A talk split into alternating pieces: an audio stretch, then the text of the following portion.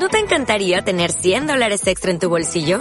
Haz que un experto bilingüe de TurboTax declare tus impuestos para el 31 de marzo y obtén 100 dólares de vuelta al instante. Porque no importa cuáles hayan sido tus logros del año pasado, TurboTax hace que cuenten. Obtén 100 dólares de vuelta y tus impuestos con 100% de precisión. Solo con Intuit TurboTax.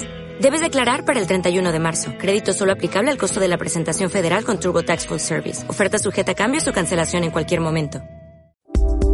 ¿Se puede contar el mundo con las 5 W?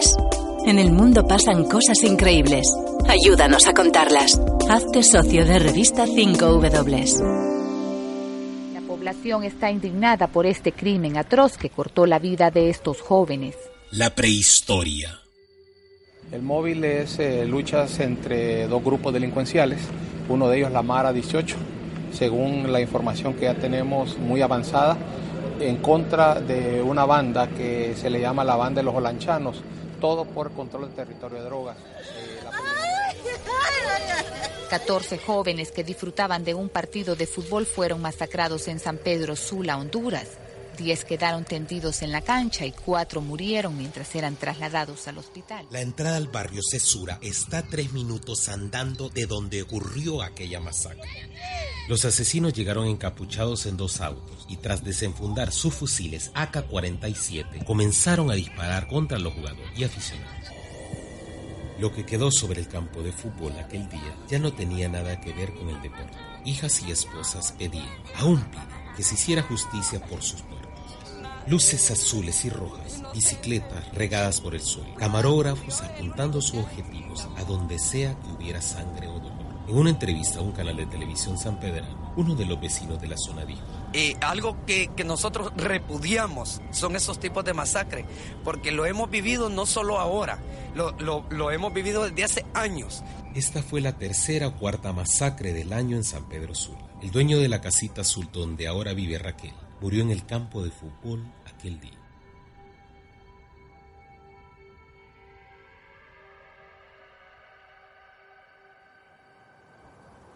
Abril, año 2018. Ahí vienen, yo digo, no vienen, digo. Horrible, ¿verdad?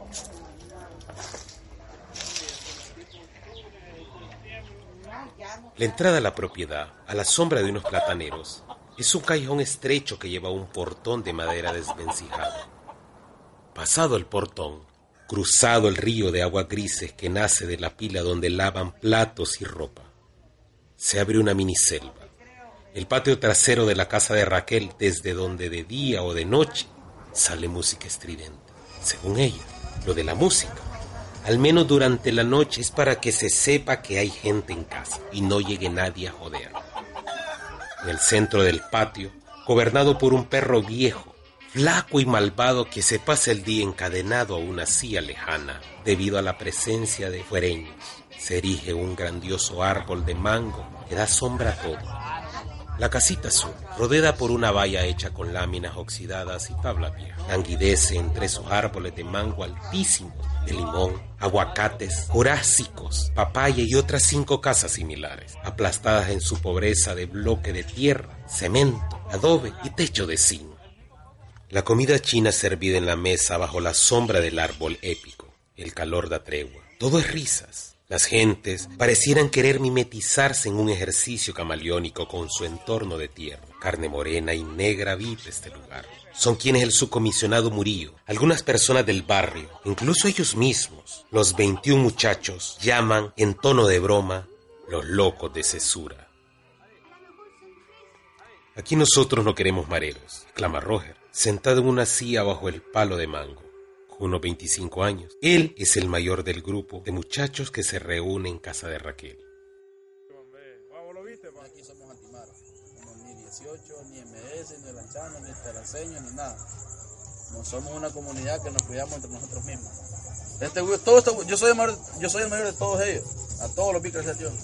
Todos los miré así chiquitillos. Cuando ellos estaban así, yo tenía, ya tenía 13, 14 años. Ah, entonces yo por eso los aprecio, porque vamos, yo los vi crecer. Y yo no voy a dejar que otro cabrón venga a joderlos. Solo porque quieren al territorio. Porque yo lo que aquí, mira, aquí, esta cuadra, si usted se para ahí en la esquina, es un ambiente completo. Parece que tener Las Vegas. Vamos, aquí circula la gente, no, es que es bonito. Vamos, el chaval allá en la esquina pone música, vamos, un ambiente agradable, pues bonito.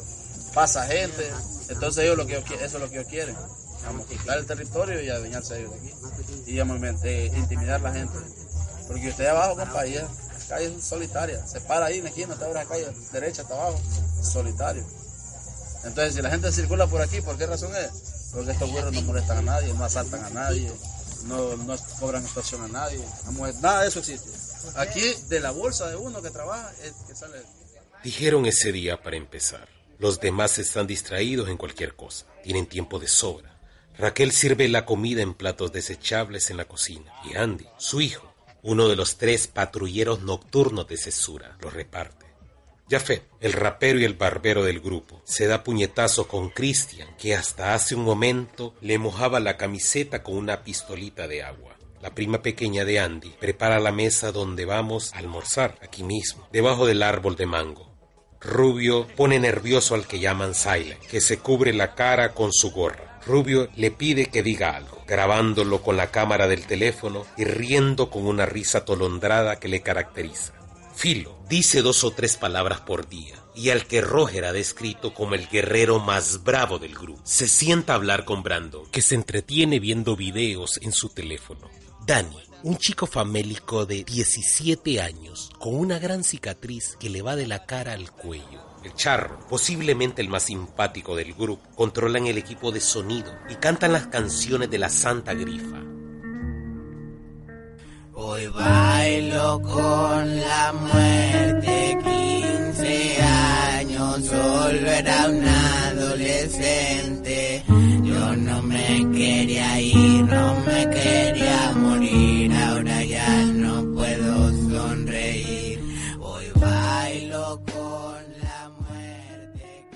Los demás de los demás un torbellino de niños de entre 10 y 12 años revoloteando por el patio. Diego, el primo de Raquel y la madre de Raquel, ambos ciegos de alcohol, compiten a los gritos con todos los demás. Este grupo parece una gran familia, donde la figura que se impone es la de Raquel.